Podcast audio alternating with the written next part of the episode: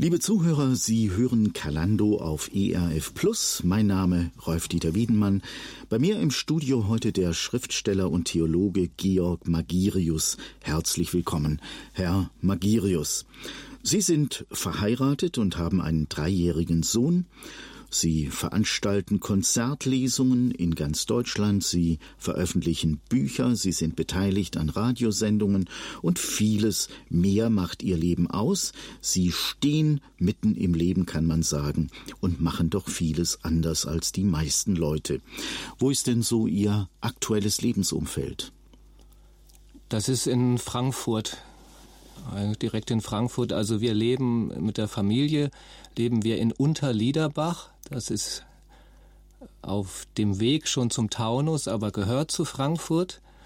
Und wenn ich mich zum Gedankenmachen zurückziehe, zum Schreiben, dann habe ich noch einen Raum in Sachsenhausen, also beides Frankfurt. Also man kann sich auch mal unabhängig machen und ein bisschen aus dem familiären Umfeld fliehen. Ich komme jetzt mal gleich zum Thema und spring da mitten rein. Aufs Auto zu verzichten, das kann man sich ja heutzutage kaum vorstellen, schon gar nicht in der Großstadt. Wie funktioniert das bei Ihnen? Ja, ich habe mich dran gewöhnt, weil ich einfach logischerweise von Anfang an ohne Auto gelebt habe. Also ich habe keinen Führerschein als es dazu kam, zu dieser Frage, da habe ich halt einfach gesagt, nee, ich will nicht, das passt nicht, ich komme so viel besser zurecht und so hat sich das halt über die Jahrzehnte entwickelt. Und ja, wie, wie macht man das? Also ich fahre Fahrrad, damit kommt man schon mal sehr gut an fast alle Orte jetzt im näheren Umfeld. Und inzwischen hat sich auch einiges vereinfacht zu früher. Man kann das Fahrrad auch in Regionalexpress, also in Nahverkehrszügen mitnehmen. Und ja, ich, es ist vielleicht, ja, es ist bestimmt anders, weil ich einfach weniger Aktionen habe. Also ich habe wahrscheinlich nicht so viele Termine, was auch eine Folge davon ist. Also mein Leben hat sich vielleicht sogar am Führerschein hin ausgestaltet. Dadurch, dass ich kein Auto fahre, hat sich mein Beruf in diese Richtung entwickelt, weil immer wenn die Frage war, ja, äh, soll es jetzt ganz hektisch werden, ganz viel Termine hintereinander hin und her, da habe ich gesagt, für mich, das geht nicht und das passt auch nicht zu mir und da spüre ich halt auch nicht die Ruhe, die ich brauche für mein Arbeiten und Leben. Die meisten Menschen leben ja heute in einem sehr hohen Tempo. Vieles muss einfach schnell gehen. Wenn man zum Beispiel an der Discounterkasse steht und seine Sachen nicht schnell genug einpackt oder eingepackt bekommt, dann stört das bereits die Abläufe. Andere müssen länger warten. Für Sie, Herr Magirius, scheint ja die Langsamkeit und auch die Entschleunigung, das scheint ja viele positive Seiten zu haben. Welche positiven Seiten sehen Sie in der Langsamkeit und in der Entschleunigung? Das, das Positive ist für mich, dass, ja, dass ich mir halt einfach diese Ruhe gönne und ja, dass ich halt auch mal eine Pause machen kann, dass ich überlegen kann und dass durch diese Pause Dinge entstehen, ja, ohne dass ich sie unbedingt antreiben muss. Also das, wenn ich immer denke, ich habe einen Plan, den ich erfüllen muss, ja, das mache ich natürlich auch manchmal. Ich bin so ein Mensch, ich bin ja auch ein Mensch, also ich, ich schreibe mir halt Dinge auf, die ich noch zu tun habe, aber dann denke ich schon, das verhindert natürlich auch einfach vieles, was auch aus einer Situation entstehen kann und was vielleicht gerade dann das Richtige ist. Also das ist wirklich ein Vorteil, äh, von der Langsamkeit, dass man halt nicht so getrieben ist und auch man hört ja auch ständig, also wenn ich, wenn man mit Menschen in Kontakt treten will, mit anderen, ja, äh, momentan geht es überhaupt nicht. Ich kann überhaupt nicht. Es ist so viel los. Und das ist ja eigentlich auch kein Lebensgenuss. Man will sich ja auch mal unterhalten oder austauschen können. Und einfach, wenn man diese Langsamkeit hat, also wenn man sich einfach weniger vornimmt, vielleicht auch vornehmen kann, dann ist ein besserer Zugang zu anderen Menschen möglich. Also man liest Sätze bei Ihnen wie wer stoppt, kommt früher an. Wie ist das gemeint? Ja, das ist ganz konkret eine Erfahrung, die ich in Frankfurt gemacht habe mit dem Fahrrad, dass ich natürlich auch da schnell unterwegs sein wollte. Und da gibt es auch so eine Straße, in der ganz viele Fahrradfahrer sich tummeln an der ersten Ampel schon. Das sind ganz viele Ampeln. und, und das ist so etwas wie bei der Formel 1. Wer hat die beste Position? Und ich habe mich da auch ja mitgedrängelt und das war aber ein unglaublicher Anspruch, weil äh, ja alle treten da in die Pedale, weil nämlich die Kunst ist, bei der nächsten Ampel die grüne Phase noch zu erwischen. Und so ist es doch auch hektisch manchmal als Fahrradfahrer, aber ich habe halt mal die Erfahrung gemacht, als ich gesagt habe, jetzt ist es hier so voll oder ich habe heute nicht die Lust da die äh, grüne Phase Richtung Innenstadt zu erwischen, dass ich da einfach ja ganz langsam gefahren bin und gedacht, ja, dann ist halt rot. Und am Ende dieser Passage, dieser fünf Ampel Straßenpassage, habe ich die, die am Anfang ganz schnell weggefahren sind und noch die grüne Ampel erreicht haben, die habe ich da wieder getroffen. Und da habe ich gedacht, das gibt's doch gar nicht. Jetzt sind die wie irrsinnig, wie ich ja vorher auch manchmal, da in die Pedale getreten und ich ganz gemütlich und hab halt noch mir die Bäume angeschaut und gedacht, na ja, jetzt ist halt heute ruhiger. Ich hab die da erwischt. Also äh, wir sind gleichzeitig dann äh, über die letzte Ampel dann weitergefahren. Sie sagen auch so Sätze wie die Langsamkeit setzt Kräfte frei. Wie erleben Sie das? Ja, das ist dieses Besinnen auf mich selber. Also wenn ich zum Beispiel beim Gehen, also wenn ich wandere, dann könnte ich ja sagen, ich will möglichst schnell ankommen. Dann bin ich schon wieder gehetzt. Ja, natürlich, man hat, ich habe auch manchmal so sportliche Ideen, ja, möglichst schnell wieder da sein. Aber wenn ich dann sage, ich äh, gehe jetzt ganz bewusst ruhig, also auch mein Tempo, dass ich jetzt gehen will, dieses Stetige, da entsteht wirklich ein Blick auf die Umgebung, auf mich selbst. Es ist eine unglaubliche Offenheit.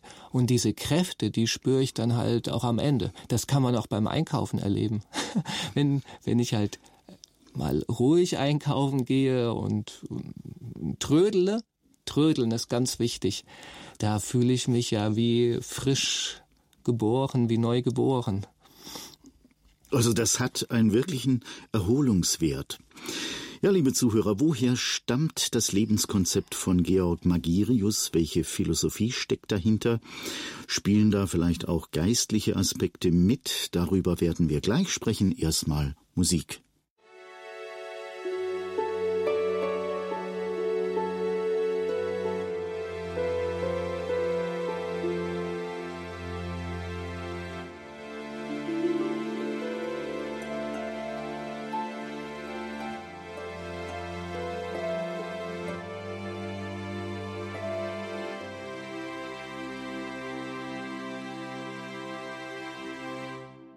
Sie hören Kalando auf ERF Plus. Rolf-Dieter Wiedenmann, mein Name. Ich bin im Gespräch diesmal mit dem Schriftsteller und Theologen Georg Magirius, der sich entschieden hat, die Prioritäten für sein persönliches Leben anders zu setzen, als es der Mainstream tut. Die Autoindustrie verdient schon mal nicht Geld mit Ihnen, Herr Magirius. Sie versuchen, soweit es irgendwie geht, aufs Auto zu verzichten. Wie stehen Sie denn eigentlich generell zum Thema Konsum und Einkaufen? Dass Sie auch mal einkaufen gehen, das haben Sie uns schon erzählt. Was für eine Rolle spielt das in Ihrem Leben? Also ich bin kein so guter Einkäufer. Also man muss mich eher drängen. Also Lebensmittel, das mache ich schon gerne. Wobei ich da dann halt auch drauf achte, dass es halt mir schmeckt. Also das, was ich woanders spare, weiß was ich, im Kleidungsbereich oder im Hightech-Bereich. Also ich habe so ein uraltes Handy. das, da kann man, da hat man kein Internet drauf, aber ich kann telefonieren mit Menschen und ja, daran merken Sie schon, dass ich, glaube ich, nicht so konsumorientiert bin. Wobei das jetzt nicht so ist. Ich bin nicht so ein Missionar, dass ich sage, die anderen, es ist alles böse, was die anderen machen. Also es ist mehr so diese, diese Lust daran, einzelne Dinge halt auszukosten. Und das müssen halt auch keine materiellen Dinge sein. In Deutschland und auch in vielen anderen Ländern um uns her ist fast alles aufs Konsumieren ausgelegt. Wenn nicht konsumiert wird, bricht die Wirtschaft zusammen, gehen die Umsätze runter. Das ist so der Eindruck, der ja bei vielen immer wieder aufkommt und es hat ja auch noch eine andere Seite. Viele Leute gehen gerne shoppen, gehen gerne einkaufen als Freizeiterlebnis gewissermaßen. Wo sehen Sie Probleme bei der heute üblichen Art zu konsumieren, Herr Magirius? Ja, das Problem sehe ich, dass äh, die Menschen nicht mehr auf sich und auf andere achten können, dass die halt zugetrönt werden. Also äh, bei uns in der Nähe gibt's äh, dieses Main-Taunus-Zentrum und das ist halt auch etwas, wo ja das Kaufen an sich halt das Erlebnis ist. Also ich frage gar nicht mehr, äh, was will ich eigentlich selber haben. Also neulich habe ich so den Gedanken, ich schreibe mir mal einen Einkaufszettel, also nicht das, was ja, was ich jetzt alles noch kaufen will, sondern was, was, worauf habe ich denn eigentlich Lust? Was sind meine wirklichen Sehnsüchte? Das können ganz einfache Dinge sein. Da fiel mir dann ein, äh, wann habe ich zuletzt als Kind habe ich Pfannkuchen gegessen? Das ist ja so ein Urbedürfnis. Wann habe ich dafür Zeit, die vielleicht zu backen? Und das ist, glaube ich, das Problem, dass dieser ganze Konsum ja einen auch vollkommen benebelt und auch von den eigenen wirklichen Bedürfnissen wegbringt. Also das finde ich das Traurige. Und äh, es ist halt eigentlich auch die wirklichen Bedürfnisse, die kommen, glaube ich, oft auch dann wieder zutage, wenn die Leute halt dann leer werden, obwohl sie voll sind. Also wenn ich jetzt halt Urlaub ist super, aber wenn ich getrieben bin, alle möglichen Urlaube zu machen, manche können dann ja auch nicht, dann gibt's ja irgendein Ereignis im, im Leben, was weiß ich, äh, Krankheit oder ja, viele haben ja auch dann kein Geld oder das hängt ja auch an, an Stellen und, und Verschuldung zusammen. Auch dieses mit dem Verschulden, dass man denkt, man muss mitmachen, aber ja, eigentlich ist es ja die urmenschliche Frage, ja, bin ich mit mir zufrieden? Bin ich mit mir im Reinen? Und ich glaube, der Konsum kann einen halt davon eher wegbringen, von dieser Frage. Wie sind Sie denn eigentlich so ganz persönlich auf die Idee gekommen, einfacher und anders zu leben? Ja, das ist eine Entwicklung. Ich habe, glaube ich, einfach immer gerne auf mich gehört oder das ist ja dieses mit sich im Reinen zu sein und ja, was mich halt fasziniert hat, waren oft Sachen, die gar nicht so viel Geld kosten müssen. Also ja, ich habe ich war ein Läufer, Langläufer. Das hat nicht viel Geld gekostet, da habe ich halt Sportschuhe gebraucht ich war halt gern an der Luft, war gern im Freien, im Wald, in der Natur und das auch wieder nicht extremistisch. Also ich war schon in den Alpen und in Schweden, aber irgendwann mal habe ich rausgefunden, dass halt dieses Einfache gleich schon mal beginnen kann, wenn ich nicht zehn Stunden erst mal anreisen muss. Also es gibt ja in Hessen, da wo ich halt lebe, oder auch dort, wo ich dann in, in Studienorten, in, in, in Münster oder so, gibt's ganz wunderbare Umgebungen ringsum. Meistens schon nach ungefähr 15 Metern kann es passieren. Und da ist diese Idee entstanden, muss ich das eigentlich? Also das hat sich immer so weiter herauskristallisiert. Es war auch, hat auch ganz stark damit zu tun, dass ich diesen normalen, oft geforderten Lebensrhythmus halt auch äh, körperlich nicht immer so hinbekommen habe. Also im Studium, da habe ich ein riesen Rückenproblem. Ich habe Theologie studiert und dann nach drei Semestern habe ich gemerkt, es ist zu einseitig, mir fehlt was. Und so, dass solche Momente kamen immer wieder, dass ich gemerkt habe, ich muss sehr auf mich achten. Und das Achten, das war dieses Einfache dann. Was gab's denn für Vorbilder? Wo haben Sie sich Dinge abgeguckt?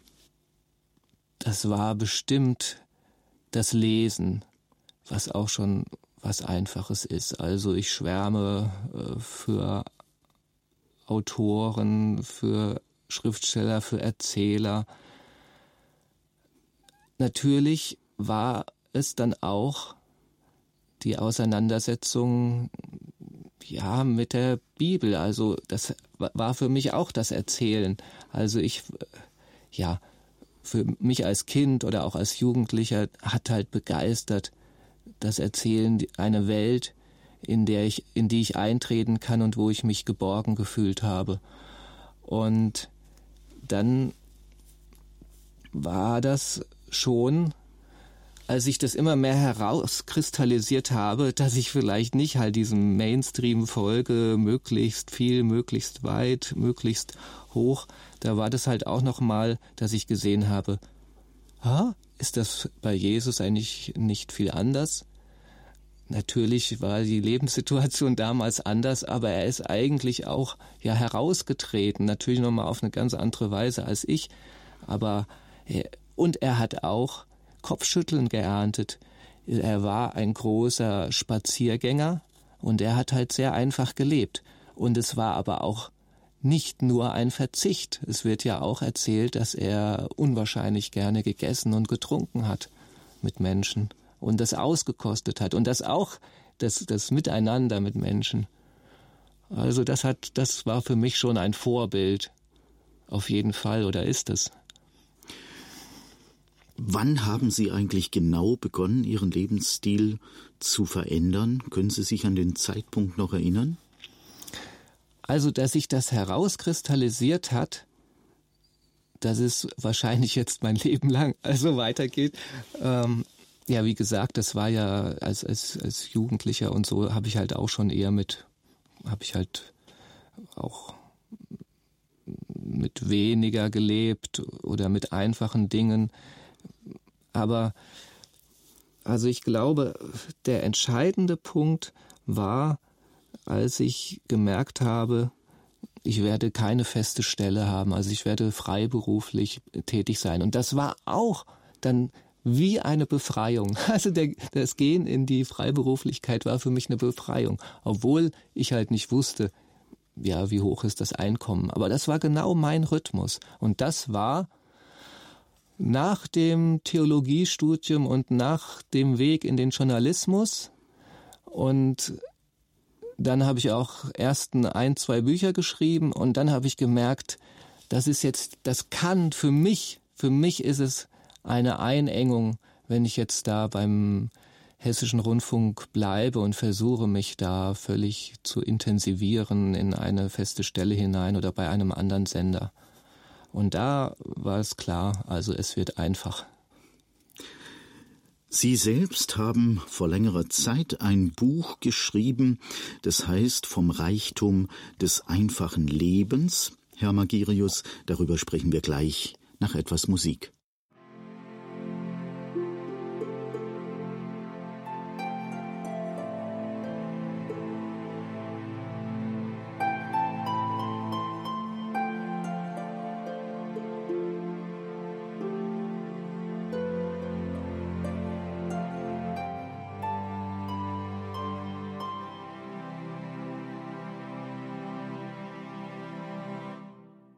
Liebe Zuhörer, Sie haben die Sendung Kalando eingeschaltet auf ERF Plus. Am Mikrofon Rolf-Dieter Wiedenmann, mein Gesprächspartner Georg Magirius, Theologe und Schriftsteller und Vortragskünstler. Herr Magirius, Sie haben vor mehr als einem Jahrzehnt dieses Buch geschrieben vom Reichtum des einfachen Lebens. Wie sind Sie eigentlich dazu gekommen, so ein Buch zu schreiben? Waren das die eigenen Erfahrungen, die da letztlich den Ausschlag gegeben haben? Das war eine Verbindung, weil zu der Zeit das groß im Gespräch war. Ich glaube, es war so eine Art Wirtschaftskrise und da war das im Gespräch, ja, alle müssen mit weniger zurechtkommen und es war auch eine sehr deprimierende Stimmung. Und da habe ich gedacht, ja, da kann ich ja mal einen Beitrag zu leisten und habe das halt mit ja, meinen eigenen Erfahrungen verbunden und gesagt, ja, diese These, es kann halt auch ein Reichtum sein, ein Gewinn. Das einfache Leben, das kann sogar ein Luxus sein. Ja, da muss man gleich hinzufügen, weil dann viele den Kopf geschüttelt haben. Also ich sage nicht, dass Armut ein Luxus ist und angenehm ist. Also das ist wirklich unangenehm und auch die Ängste und die Sorgen, die man natürlich auch hat. Aber es gibt ein Leben, das nicht an den Kontostand gekoppelt ist. Es gibt Momente und Augenblicke, die nicht vom Materiellen abhängig sind. Das war so meine Idee. Ein einfaches Leben, Sie haben das gerade auch angedeutet, scheint ja für viele Menschen eher ein armes oder eingeschränktes Leben zu sein. Ist dieser Eindruck falsch? Was ist das für ein Reichtum, den ein einfacheres Leben mit sich bringt? Mein Eindruck ist, dass viele Menschen sich sogar danach sehnen, aber nicht wissen, wie sie da hinkommen. Aber die Sehnsucht nach dieser Armut, die gar keine Armut ist, ist schon stark. Also ja, das merke ich ja bei Veranstaltungen oder auch bei Wanderungen, die ich anbiete, dass viele Menschen eine, einen ganz starken Wunsch haben, mit weniger zurechtzukommen, mit dem auf das Elementare zu stoßen und halt auch auf das, ja, was einen wirklich trägt, was wie eine Quelle für einen ist. Und ich glaube, als Kind hat man noch ein viel unmittelbareres Bedürfnis oder einen unmittelbareren Zugang dazu. Und, und das geht dann oft verloren. Und und das ist ja dann eine Armut. Also erstmal ist es keine Armut, weil man denkt, oh, das ist ja toll. Das ist ja auch, wenn ich das und das und das mache und das und das einkaufe und wieder hier diesen Erfolg beruflich habe und da, das ist natürlich super. Und auch wenn man Bedeutung hat und die Leute klatschen und man denkt, den habe ich vielleicht rausgekickt oder was weiß ich, äh, jetzt habe ich wieder eine höhere Stelle. Das ist ja auch alles menschlich und natürlich und also, aber irgendwann kommt halt ganz oft der Punkt, dass man sagt, äh, mir fehlt etwas und jetzt reicht es nicht mehr. Und was ist eigentlich dieses, äh, wo ist denn diese Quelle? Wo sprudelt die denn wieder? Was ist eigentlich das Wesentliche? Ich muss irgendwie wieder mehr da reinkommen und er sieht plötzlich Top-Manager in irgendeinem Kloster und machen da ein, zwei, drei Tage Schweigen oder ja, das stimmt wirklich. Mhm. Da scheint etwas zu sein, was die Menschen hineinzieht in, in eine andere Auseinandersetzung mit dem Leben. Sie schreiben in Ihrem Buch, eins der attraktivsten Merkmale am Wohlstandsleben ist nicht der Wohlstand selbst, sondern das Gefühl, nicht abseits stehen zu müssen. Können Sie das für unsere Zuhörer mal erklären, was das bedeutet? Es ist natürlich einfach, ich glaube, der Mensch, die meisten sind halt sozial veranlagt. Also jeder hat ja den Wunsch, mit anderen zusammen zu sein, sich auszutauschen. Ganz konkret, also wenn man in so einem Arbeitspro Arbeitsleben in einer festen Stelle oder in so einer Gruppe ist, dann äh, gibt's ja auch einfach Rituale wie Geburtstag. dann äh, es hat auch einen gewissen Pflichtcharakter manchmal, aber mm, dann lädt man halt die vom Gang ein und oder es gibt in der Arbeitsgruppe so ein Geschenk. Oder es gibt auch den Jahresausflug, wenn genug Geld da ist in der Firma. Das sind alles schöne Sachen. Und man ist natürlich einfach, man hat einfach eine gewisse Sicherheit. Man hat ja auch einen Rahmen. Und, und das ist, glaube ich, ähm, ja, an diesem Wohlstand, das gehört dazu. Und dann natürlich auch, wenn ich so denke, Kindergeburtstage, Klassenfahrten, das ist ja alles, auch wenn man halt dabei ist und, und genug Geld hat, dann, ja, das gehört ja dazu. Und das ist natürlich auch eine Angst, die viele haben, wenn ich mich jetzt einschränke, dann verliere ich das ja. Also man fällt dann ein Stück weit aus einer Gemeinschaft auch raus und ja. muss, muss sozusagen alleine stehen. Ja, wobei dann halt meine Erfahrung auch war, dass die, dass man immer auf Menschen trifft. Es sind ganz schön viele, die das erleben, vielleicht sogar fast jeder. Und es wird teilweise überspielt. Auch wenn man immer in der Stelle ist oder Wohlstand hat, diese Erfahrung, dass mal das Leben brechen kann, die haben halt viele. Waren Sie denn mit Ihrem Buch Ihrer Zeit voraus? Ja, wenn Sie das fragen, ist natürlich für mich schön. Also ich, ich habe gemerkt, ich habe nicht damit gerechnet, dass doch viele äh, da äh, ja nachfragen, widerstehen, äh, auch das irgendwie schlecht gemacht haben. Also es war beides. Es kamen sehr beeindruckende persönliche Rückmeldungen, aber es kam halt auch zum Beispiel aus den ja, verfassten, organisierten Kirchen kam auch also von einzelnen ja Kommentare, die gesagt haben, ja du lebst ja gar nicht wirklich einfach. Die haben halt gedacht, ich müsste jetzt, äh, also ich, dass ich zum Beispiel noch Geld habe. Da gab es auch ein Buch von einer Frau, die hat Geldscheine verbrannt und gesagt hat, dass wir müssen das Geld abschaffen. So hätte ich es machen sollen. Aber mein, meine Sache war halt, ja, das kommt. Ich, das kommt und vielleicht war das der Anfang damals, diese Sehnsucht nach dem Einfachen, dass es halt mehr gibt als das Materielle. Und ja, das erleben immer mehr, wenigstens viele punktuell. Und das kann schon sein. Konsumkritik ist ja heute voll im Trend. Viele denken nach über einen minimalistischen Lebensstil und überlegen, wie kann man mit möglichst nur den notwendigen Dingen leben.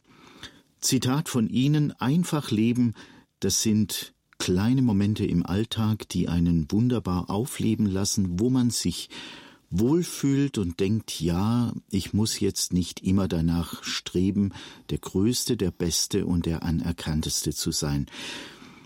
Was sind das zum Beispiel für kleine Momente im Alltag, die Ihr Leben reich machen? Also für mich ist es momentan ganz stark halt auch das Leben äh, mit meinem Sohn oder auch mit meiner Frau, weil ich auch ganz lange auf äh, Kinder gewartet, gehofft habe und dass äh, der Sohn kam, als eigentlich völlig unmöglich erschien und der ist halt auch ich habe ja jetzt nicht solche Vergleichsmöglichkeiten mit Kindern, es ist, aber es ist vollkommen fantastisch, wie ein Kind ungetrübt in die Welt hineingeht. Also wenn der geboren wird und er hat, der hat solch eine eine Mimik äh, gehabt, ja immer noch, oder auch wenn er spricht. Und mir gefällt auch halt, dass er nicht dieses genormte Sprechen hat, was man ja dann oft angetrainiert bekommt, dass man halt gar nicht mehr mit dem Herzen sprechen kann. Ich finde toll, gerade, dass er halt noch nicht mit drei Jahren, also er kann schon ganze Sätze sprechen, aber momentan macht er zum Beispiel immer so, dass er ein Wort nachspricht, also, also eins verdoppelt. Was kann ich denn tun denn? Und, und sowas gefällt mir. Oder wenn er halt einfach, ja, nonverbal spricht. Also das ist für mich wie Musik und das sind Sachen, ja, da muss ich ja nichts für kaufen. Ja, also natürlich gefällt es mir auch, wenn ich mal, also er freut sich auch, wenn ich mal ihm Kleidungsstück kaufe. also das ist auch dann Materie, das ist ja Stoff. Aber, aber das ist äh, für mich wunderbar. Oder er ist ja jetzt im Kindergarten, aber als ich hab, war ja lange mit ihm zusammen oder habe dann vom ersten bis zum dritten Lebensjahr hauptsächlich äh, Erziehung mit ihm gehabt und dann kann man ja auch Spielplätze besuchen, die vormittags nicht so voll sind und wenn er da rumtobt, rumläuft und alles besichtigt, also das ist fantastisch für mich. Wie man diesem einfachen Leben stärker auf die Spur kommen kann, wie es im Leben von Georg Magirius konkrete Formen angenommen hat, dazu gleich mehr, liebe Zuhörer, nach einer kleinen musikalischen Pause.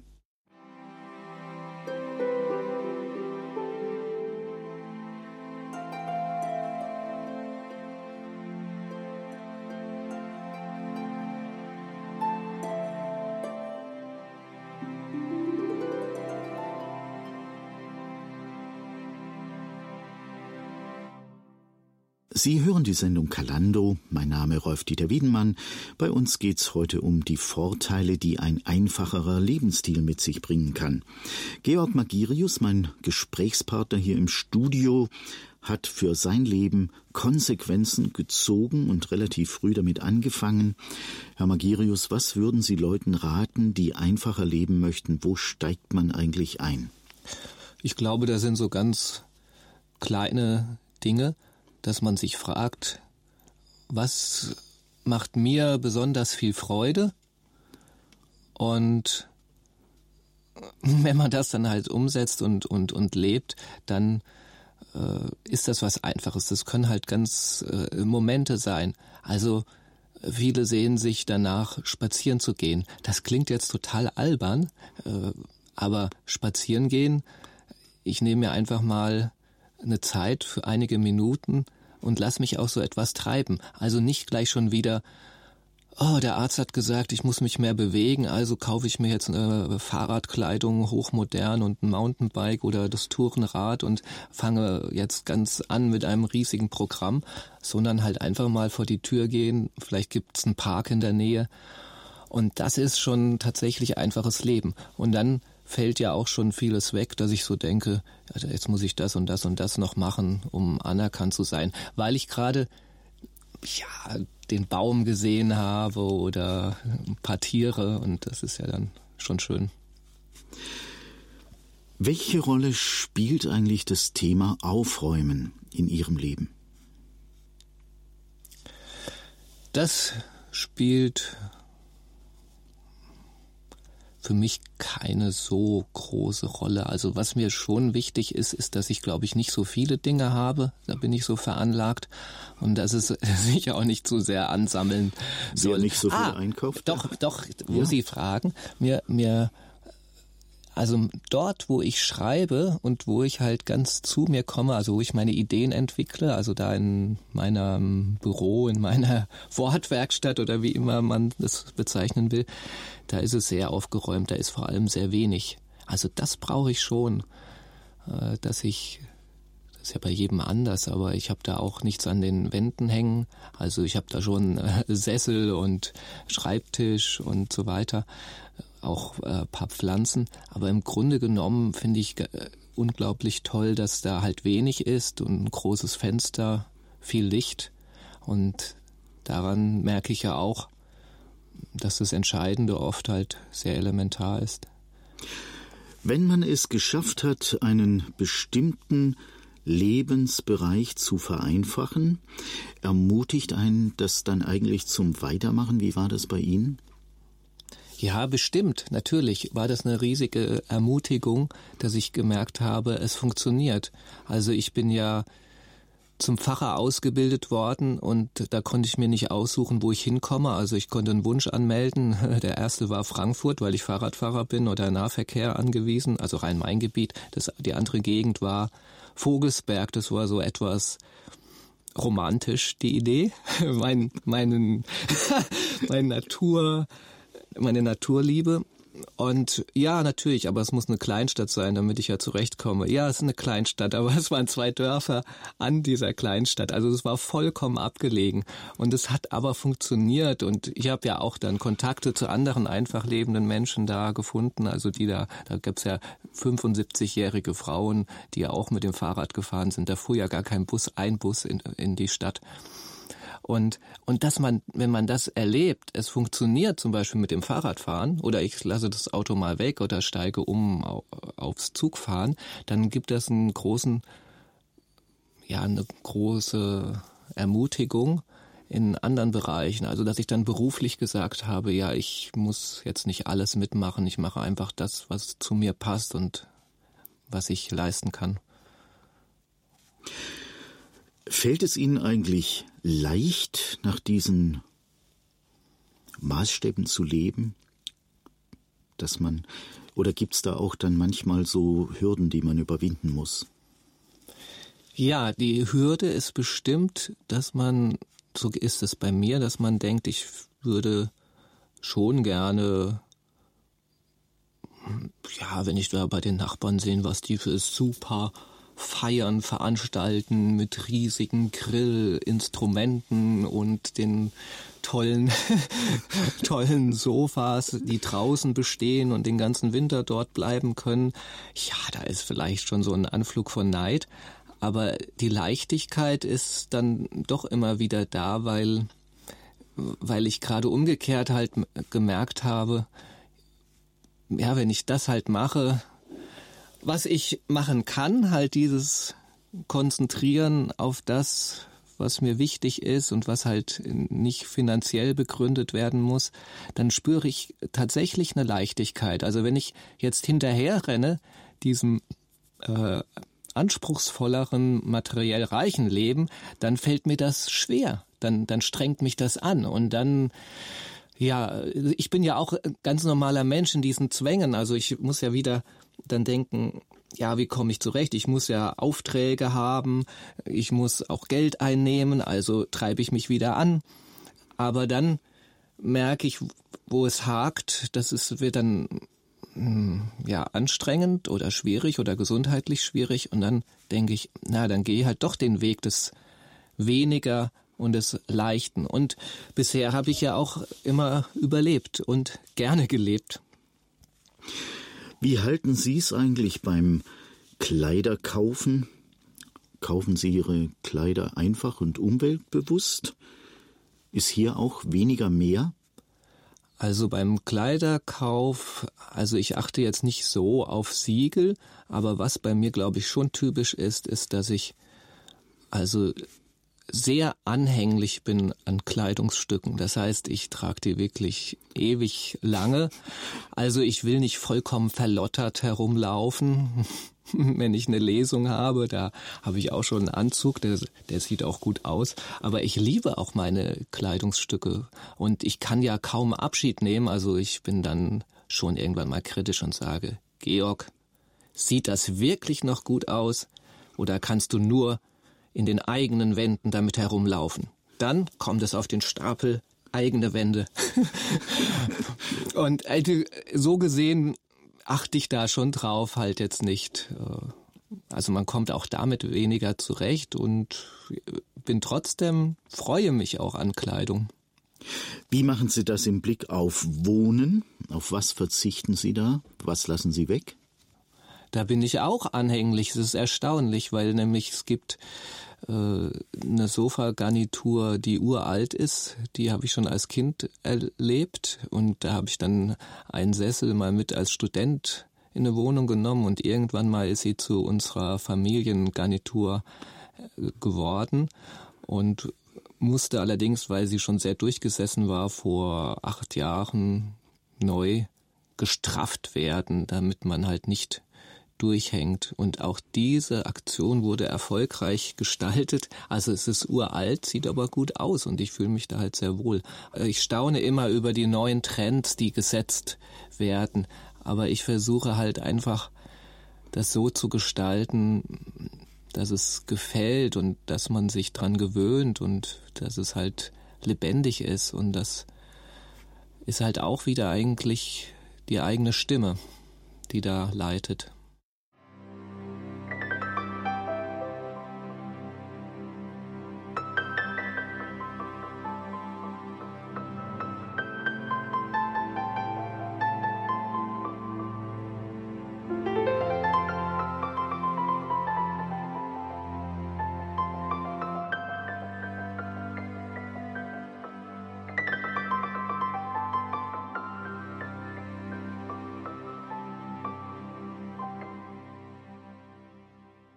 Sie hören Kalando auf ERF Plus, Rolf-Dieter Wiedenmann am Mikrofon, mein Gesprächspartner Georg Magirius, Schriftsteller und Theologe.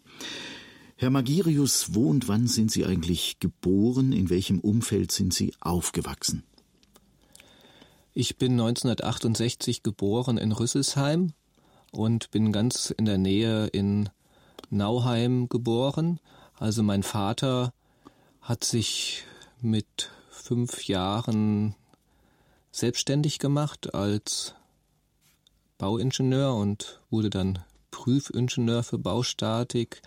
Meine Mutter ist Bibliothekarin und hat aber ja zu Hause gelebt und mit uns drei äh, Brüdern, also mit den, also ich habe noch zwei Brüder.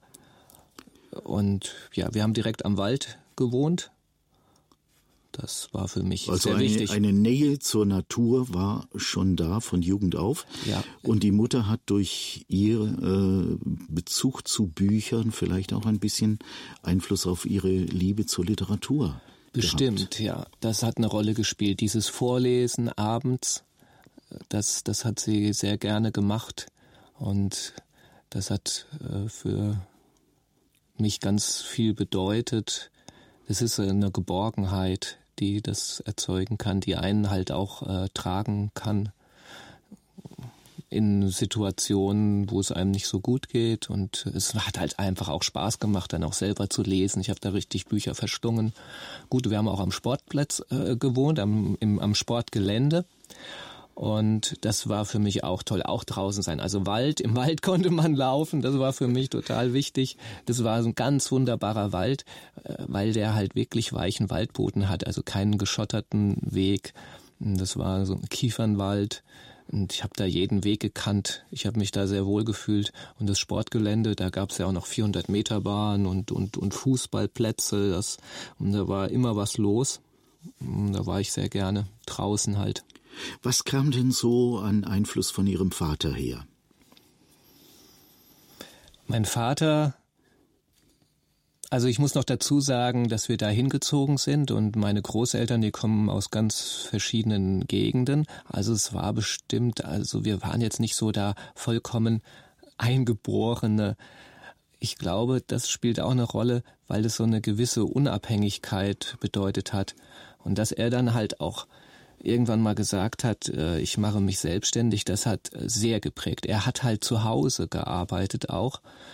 Wir waren damit auch ein bisschen einbezogen. Also wenn er weg war, haben wir auch Telefonate angenommen, könnte ja ein Auftrag sein.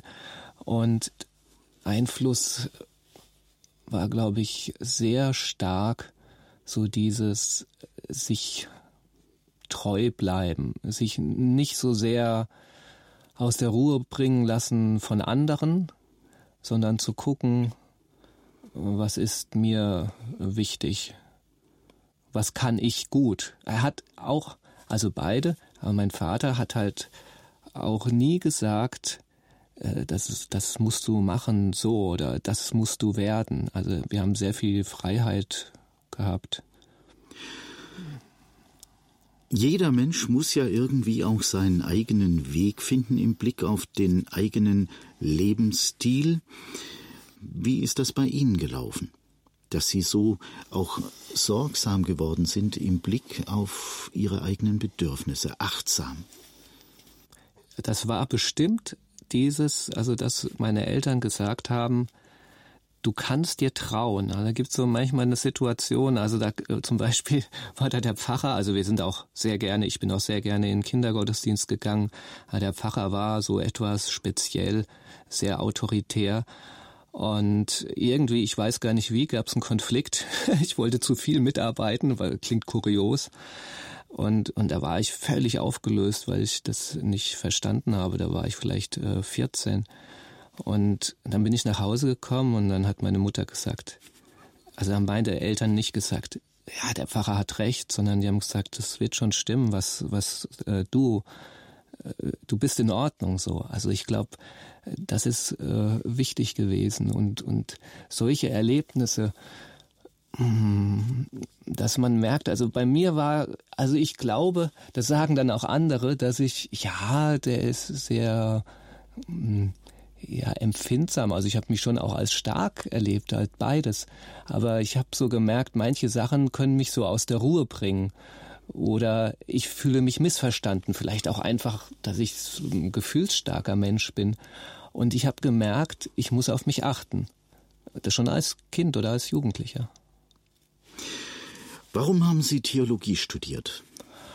Ah, das war, ich war immer hin und her gerissen zwischen Literatur und Theologie oder Religion. Das war halt einfach diese Erfahrung, dass es mm, ja, die biblischen Geschichten oder auch Erfahrungen. Wir waren dann oft auch in, in Mainz in so einer großen Kirche mit Musik und da habe ich mich so aufgehoben gefühlt und es war auch so eine Begeisterung und eine Leidenschaft.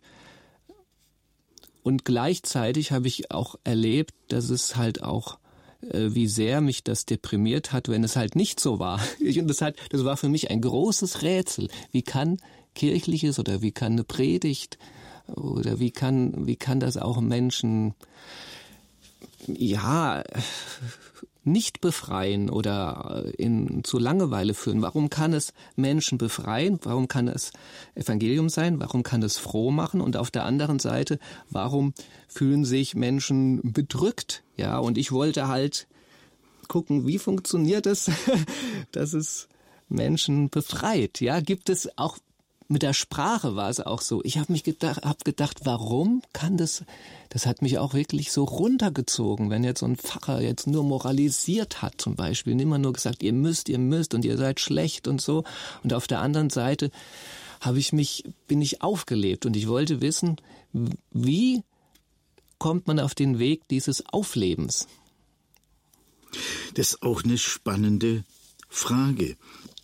Sie sind dann Pfarrer geworden. Haben Sie äh, in diesem Bereich länger gearbeitet oder? Also ich bin zum Pfarrer ausgebildet worden und jetzt wird es dann auch wieder formal juristisch. Also in der evangelischen Kirche muss man dann ordiniert sein, um oh ja, ich weiß nicht, offizieller Pfarrer zu sein. Inzwischen nennen mich trotzdem viele auch in der Kirche Pfarrer. Also ich bin zum Pfarrer ausgebildet, aber ich bin jetzt, habe jetzt nicht die Ordination. Ich habe dann nicht als Pfarrer gearbeitet, also ich habe bin in den Journalismus gegangen und seltsamerweise ist mir das aber immer nachgegangen. Und ich glaube, ich war immer auch auf dieser Frage des Evangeliums. Und ich habe gemerkt, für mich persönlich ist der Weg ins Pfarramt nicht der richtige. Also das wäre mir auch wieder zu viel gewesen. Es wäre mir zu viel organisatorisches gewesen, zu viel Management. Und ich bin halt, aber ich wusste damals noch nicht, dass es dann, dass das mit dem Pfarrer und mit dem Geistlichen, dass das auch mit mir immer noch mitgeht. Was hat Sie denn am Journalismus angezogen?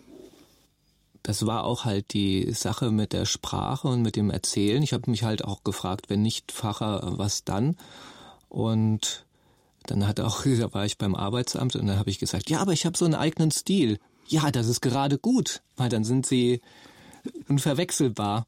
Und was mich wirklich begeistert hat, ich war noch dann an dem Ort, wo ich zum Fache ausgebildet worden bin, im Vogelsberg, da habe ich äh, bei der Lokalzeitung gearbeitet und hatte dann Termine, halt auch zum Beispiel Goldene Hochzeit. Und die Leute, die haben mir halt Sachen erzählt, wenn man halt neugierig, also freundlich nachgefragt hat, die habe ich als äh, Kandidat zum Pfarrer nicht erfahren. Das haben sie mir nicht gesagt. Und das war so dieses, dieses, dass man so ganz menschliche Dinge erfahren kann. Das ist ja auch ein richtiges Geschenk und Gewinn. Also wenn man noch ein anderes Leben hört und da Sachen entdecken kann. Und, und das dann darzustellen, was ist dieses Besondere also das hat mir Spaß gemacht. Inzwischen arbeiten Sie nicht nur als erfolgreicher Schriftsteller, sondern füllen auch die Rolle als Hausmann und engagierter Vater Ihres dreijährigen Sohnes. Ihre Frau arbeitet als evangelische Pfarrerin in einer Gemeinde.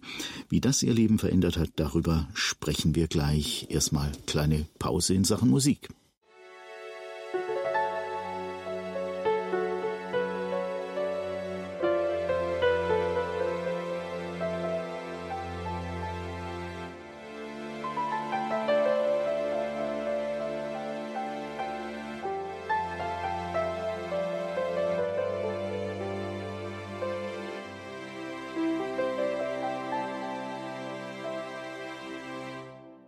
Zu Gast heute in der Sendung Kalando der Schriftsteller und Theologe Georg Magirius, der zunächst eine Pfarrerausbildung gemacht hat, sich dann aber selbstständig gemacht hat als Schriftsteller und Journalist.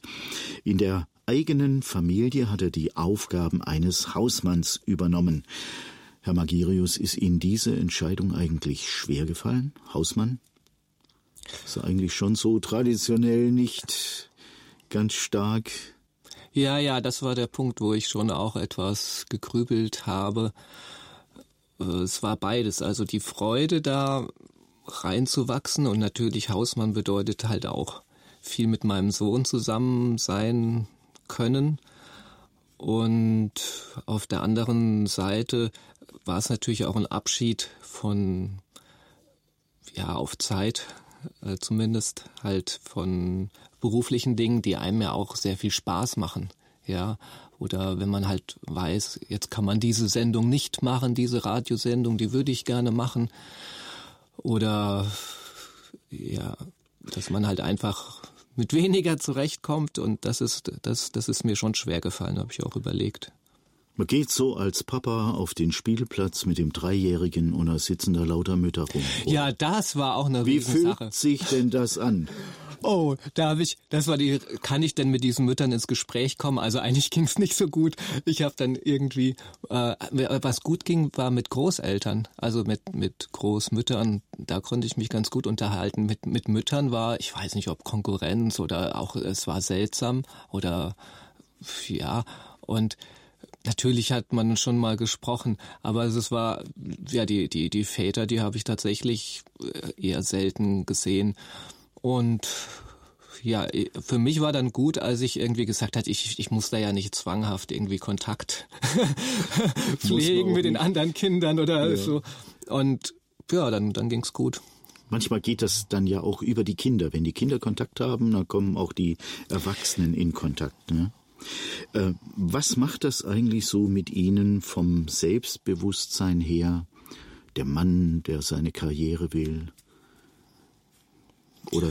Ja, das ist schon eine Frage, da ich halt, das ist schon eine Anfrage gewesen oder ist es halt auch immer, dass ich sage, ja, ich, ich äh, bin jetzt ziemlich viel zu Hause. Mit anderen Männern kann ich jetzt auch nicht unbedingt über gut kochen bin ich ja auch nicht so fit, aber jetzt backen mache ich zum Beispiel sehr gerne. Und was backen Sie, wenn ich mal fragen darf?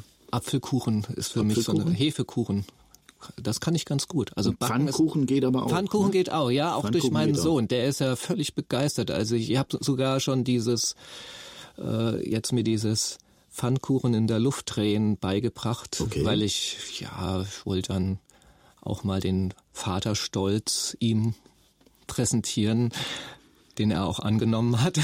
also er hat gut reagiert drauf. Es ist auch schön, wenn man das kann. Ja, ich habe es ganz mutig. Das macht so. Eindruck. Ja, genau. Ja. Das ist wichtig, um ein Kind immer wieder zu unterhalten. Der braucht ständig Unterhaltung, ist unglaublich. Ja, was schätzen Sie an dieser Rolle als Hausmann? Ja, das sind auch wieder diese elementaren Dinge. Da sind wir ja mal wieder beim Thema einfach leben. Also das, das sind ja wirklich grundsätzliche Dinge. Wie ernähre ich mich? Wie kann ich überhaupt zu Essen kommen? Also das finde ich ganz wichtig. Und dass ich jetzt halt dieses Pfannkuchen, äh, wie Pfannkuchenbacken wiederentdeckt habe, sogar mit Apfelstücken, das sind so äh, Winzigkeiten, vermeintliche Winzigkeiten, die ganz großartig sind.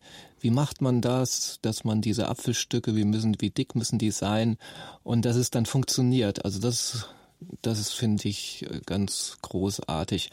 Also putzen, das strengt mich schon an, das muss ich wirklich zugeben. Das geht eine Weile. Was auch schön ist, ist, dass ein Kind, also er, so äh, das Geräusch des Staubsaugers liebt, das ermutigt dann etwas und, und dann geht's leichter. Jetzt eine ganz wichtige Frage.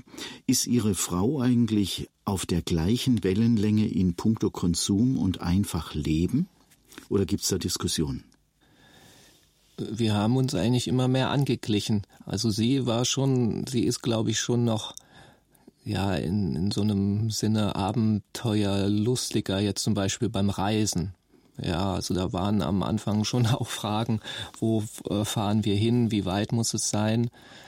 Äh, und aber da sie auch sehr gerne wandert, haben wir auch die Umgebung entdeckt. Wir haben sehr lange am Rand vom Spessart gelebt.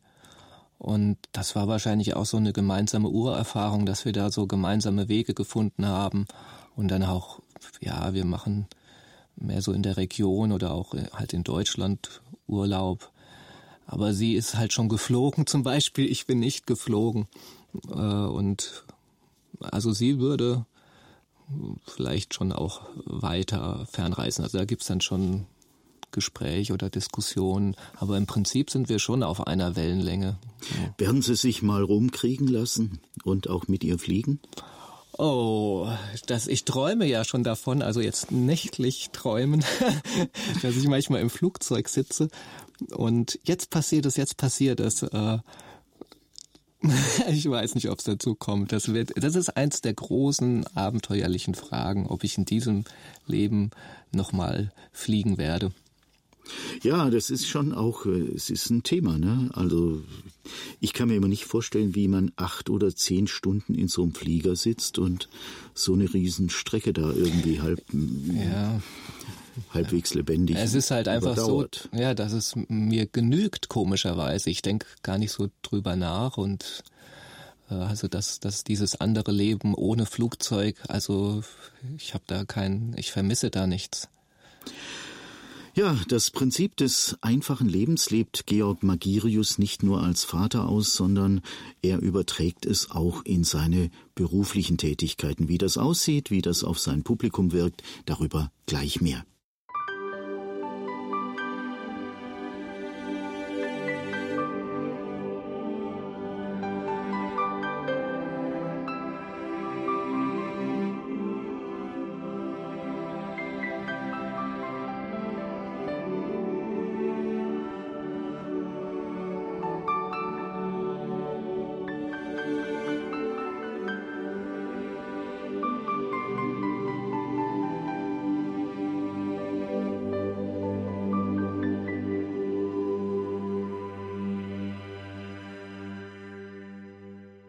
Georg Magirius, Theologe und Schriftsteller, heute zu Gast in der Sendung Kalando beim ERF.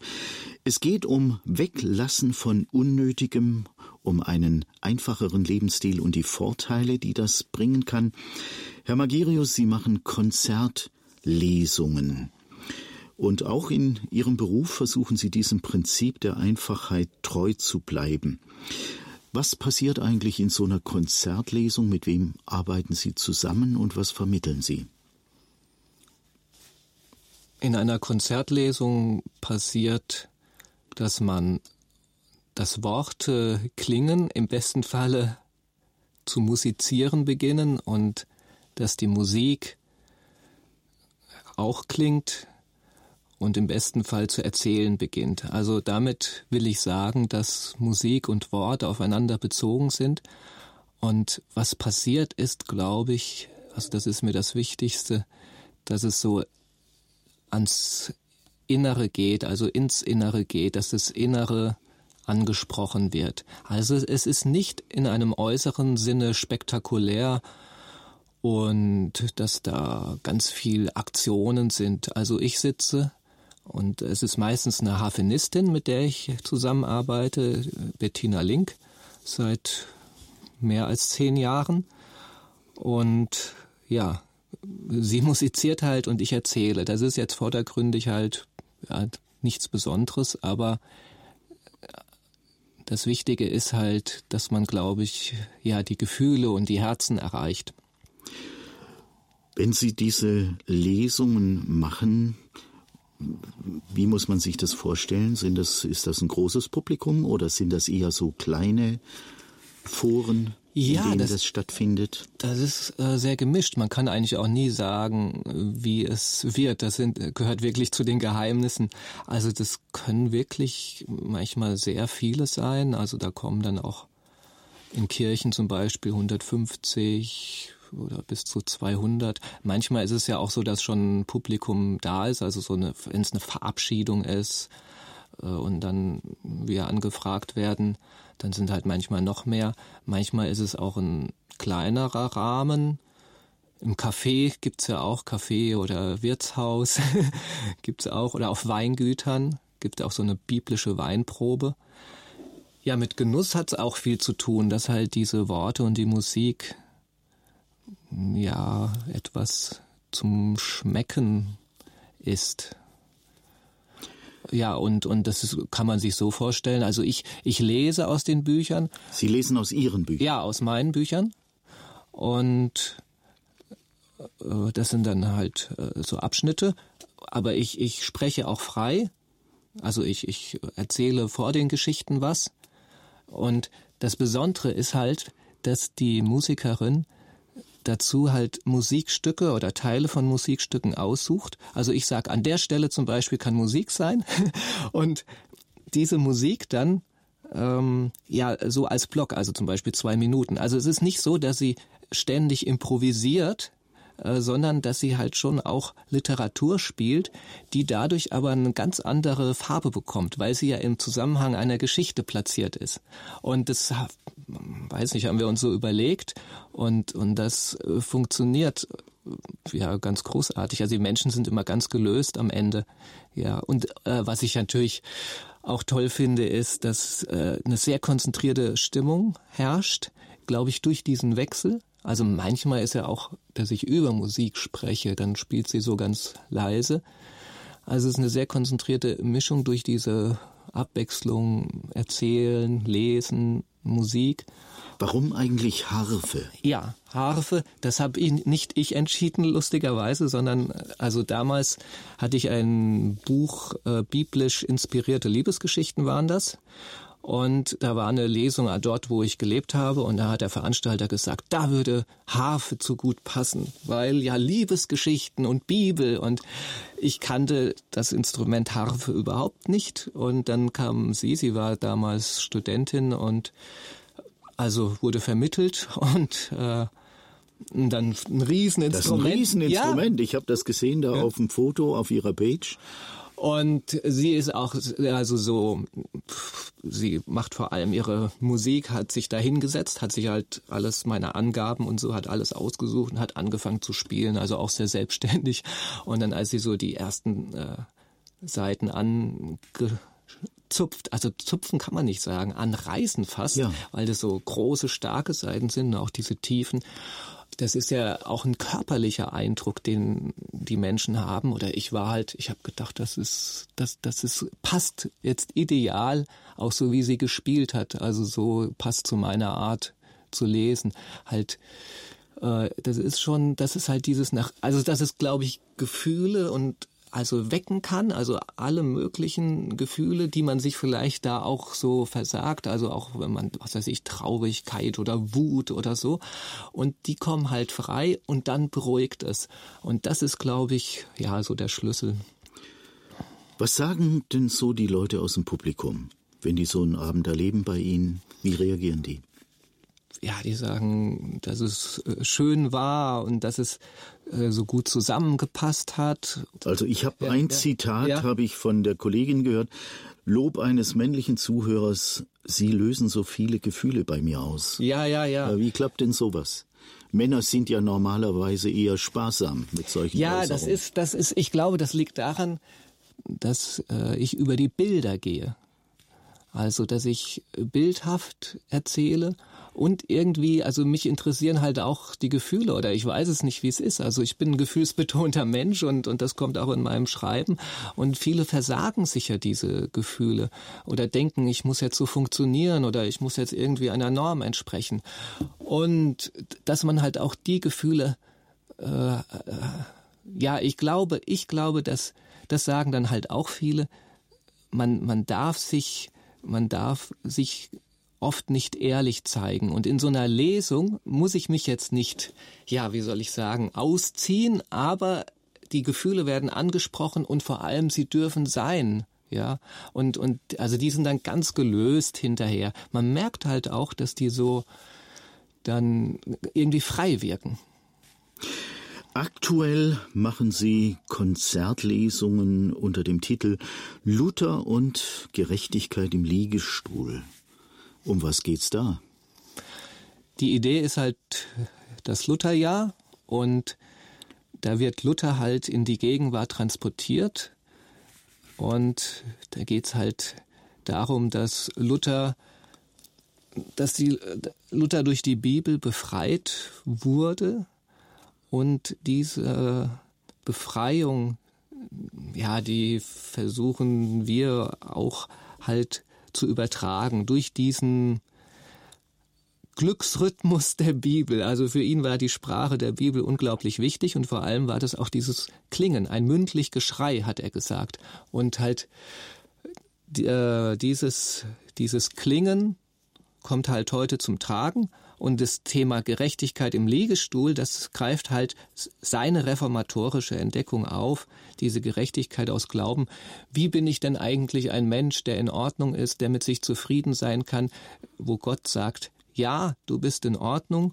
Und das ist halt diese Erfahrung, dass ich dafür nichts tun muss und dass ich mit meinen schlechten Gefühlen, mit meiner Unvollkommenheit, mit meinen Verletzungen, dass ich gerade verletzt vollkommen bin. Also ich nicht immer zu etwas tun und handeln muss, sondern halt auch mal im Liegestuhl liegen kann. Sie lieben es, Geschichten zu erzählen, Sie lieben es zu lesen, vorzulesen, vor allem auch Liebesgeschichten und Komödien. Aber Sie haben noch ein anderes Hobby, über das Sie mehrere Bücher geschrieben haben, Gebetsspaziergänge. Spirituelles Wandern oder Pilgern, darüber sprechen wir gleich nach ein bisschen Musik.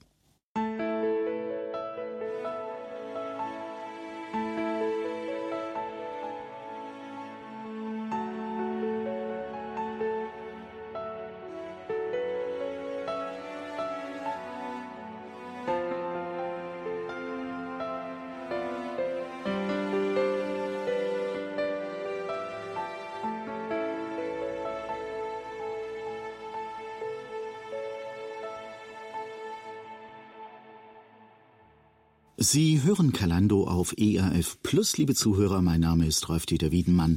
Mein Gesprächspartner ist der Schriftsteller und Theologe Georg Magirius, der sich schon seit vielen Jahren einen einfacheren Lebensstil angewöhnt hat. Eines ihrer Hobbys, Herr Magirius, ist Spazierengehen, das haben wir schon gehört. Spirituelles Wandern gehört auch dazu. Frische Luft tut gut, aber Gebetsspaziergänge Pilgern, das ist ja irgendwie doch noch mal was ganz anderes. Wie läuft denn sowas ab? Ja, das sind Tageswanderungen, die dauern ungefähr drei, vier Stunden. Man fährt zusammen hin oder die Leute kommen manchmal auch von verschiedenen Orten, oft halt auch mit dem, meistens mit dem Zug. Und das Entscheidende ist halt, dass man miteinander geht, sich unterhält, durch das Gehen ins Unterhalten kommt und dann gibt's halt auch, das ist vielleicht das Wichtigste, eine stille Passage, in der man schweigend geht. Und es gibt halt auch immer Impulse, also es hat oft ein geistliches Motto, so eine Tour, der richtige Weg, also so auch Lebensfragen.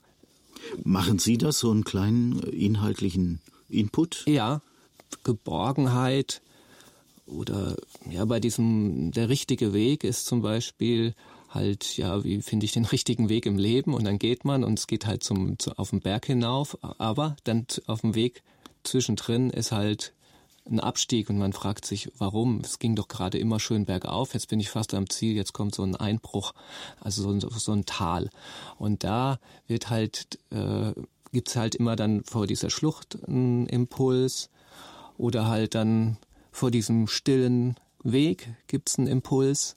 Also ich sage immer paar Worte und dieses Motto wird immer wieder äh, variiert und äh, beleuchtet in anderen Zusammenhängen.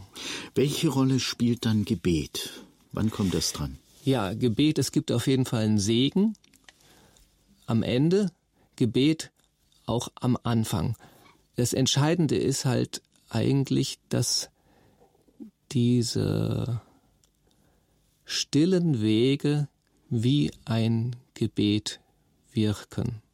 Also dann sage ich am Anfang äh, dieses stillen Weges halt äh, mit einigen Worten, also so auf dieses Motto bezogen. Und dann ist, dass dieses, äh, ja, so wie Jesus ja auch in die Wüste gegangen ist, der war ja alleine in der Wüste, aber dass man für sich geht und dann trotzdem gemeinsam. Und dass man halt die Schritte der anderen hört, also man geht so im Abstand von fünf, zehn Metern, dass jeder so Raum für sich hat. Und dann sind die Menschen eigentlich im Gebet und hören gleichzeitig die Natur. Also man nimmt ganz andere Dinge und Töne wahr, sich selber halt auch anders. Und also da, wenn ich gehe ja dann vorne, weil ich ja den Weg kenne, und dann ist die stille Zeit zu Ende nach 40 Minuten. Und dann kommen die Leute, die sehen schön aus. Das ist unglaublich. Also die so ganz gelöst, äh, frei, also so und also wenn man eine Scheu hätte vor diesen stillen Gängen, die wird also immer genommen, ja, weil dann alle sagen dann so, Mensch, das hat mir so gut getan. Ja, das wäre jetzt meine nächste Frage. Wie reagieren denn die Menschen, wenn sie das hinter sich haben? Was sagen die? Was berichten die? die sagen, das war wie Urlaub, aber obwohl wir jetzt nur für ein paar Stunden unterwegs waren und so wie ein Ausstieg. Oder sie sagen auch, endlich musste ich mich selber mal nicht drum kümmern. Äh, und ja, gut, dass sie den Weg so gut vorbereitet haben. Ähm, und, und viele kommen halt auch an ihre geistlichen oder an ihre, an ihre Lebensfragen. Und es melden sich halt äh, meistens Menschen an, die halt auch an einem Punkt sind, wo sie sich überlegen, äh, ja, wie geht es weiter? Manchmal ist es ganz konkret. Eine Frau hat gesagt, ich habe so viel mich in der Gemeinde engagiert und das ist ja auch richtig. Aber jetzt bin ich an einem Punkt, wo ich auch mal äh, für mich was tun muss oder äh, ähm, ja in mich gehen muss oder auch wenn es eine Trennung vom Partner gibt oder wenn jemand gestorben ist oder auch Me Menschen, die halt ihre Eltern pflegen und dann äh, so, so, eingespannt sind. Die sagen dann manchmal, das habe ich geschenkt bekommen. Äh, und also sind immer ja existenzielle, lebenswichtige Stationen. Und, und da löst sich was. Dieser Weg ist ja so ein Symbol, dass man sich auf den Weg macht und mit anderen geht. Äh, ich ganz, ich für mich kann, bin verantwortet, aber ich werde halt auch, ja, gehe mit anderen zusammen. Und dieser Segen, der wird ja richtig eingefordert. Also fordern ist ein blödes Wort, also gewünscht. Also, aber es geht nicht ohne Segen. Also die Menschen haben eine Sehnsucht auch ja. nach dem Segen Gottes. Ja, und Segen kann man ja gar nicht erklären. Und das ist ja das Schöne, dass es äh, etwas gibt, was sich nicht erklären lässt, aber er tut halt gut. Es ist, es ist ja wie eine Zärtlichkeit, obwohl, äh, obwohl man, selbst wenn man sich nicht berührt und ja. Ich habe mal die ja. Definition gehört, Gott legt seinen Namen auf uns. Fand ich schöne Definition. Hm, hm. Sie haben mehrere Bücher geschrieben über dieses Thema, auch geistliche Wanderung, Schritt für Schritt zum Horizont, ein Pilgerwerkbuch oder auch mystische Orte, Wanderungen durch Unterfranken und Frankenglück. 33 Orte zum Staunen und Verweilen. Ist Franken besonders geeignet für solche Spaziergänge oder war der auch schon an anderen Flecken? Ich war auch schon im Schwarzwald. Äh, es waren zwei Etappen auf dem dortigen Jakobusweg. Aber Franken ist schon geeignet, finde ich persönlich, weil es sehr abwechslungsreich ist. Und was mir persönlich gefällt, ist halt so diese sanfte, wellenartige Landschaft, die halt auch sehr viel Freiheit und Weite beinhaltet. Und was auch ganz wichtig ist, ist, dass man halt auch gut einkehren kann. Das gehört nämlich auch dazu. Also es ist nicht nur geistlich, sondern halt auch gesellig. Und ja, da gibt's die Weinberge in Franken und es gibt äh, den Main. Auch dieses Maintal ist wunderschön. Es, ja, es gibt äh, die Rhön, die ist schon wieder anders. Und ja, Steigerwald, also sehr abwechslungsreich. Und was halt auch gut passt, ist so ein ja, Mittelgebirge, weil das ja Tageswanderungen sind. Und dass man dann halt auch wieder gut zurückkommt oder einen Bahnhof findet. Also dass es in kurzer Zeit schon ganz schön viel geschehen kann. Können wir noch so einen kleinen Ausblick machen? Äh, welche Themen sind bei Ihnen so in nächster Zeit dran? Gibt es Pläne? Ja, es geht jetzt einfach mit den Konzertlesungen weiter. Da ist zum Beispiel Valentinstag, Konzertlesung in Nürnberg, also das passt immer sehr gut. Valentinstag und Liebesgeschichten. Und ja, ich werde jetzt auch, muss ich mal gucken, ob mit meinem Sohn oder ohne meinen Sohn auch neue Wanderungen erkunden im Odenwald. Das sollen dann im Frühjahr stattfinden. Im nächsten Jahr gibt es auch schon äh, mit dem Verlag eine spirituelle Autorenwanderung. Und ja, das ist, das ist so das, wo es hingeht. Also es geht immer auf den Weg. Jetzt bedanke ich mich ganz, ganz herzlich für das Gespräch, wünsche Ihnen alles Gute für Ihre Arbeit, viel Kreativität, auch viele gute Begegnungen mit Menschen und bedanke mich, dass Sie Ihre Erfahrungen mit uns geteilt haben. Ja, vielen Dank auch. Es war ein sehr schönes, abwechslungsreiches Gespräch mit Ihnen.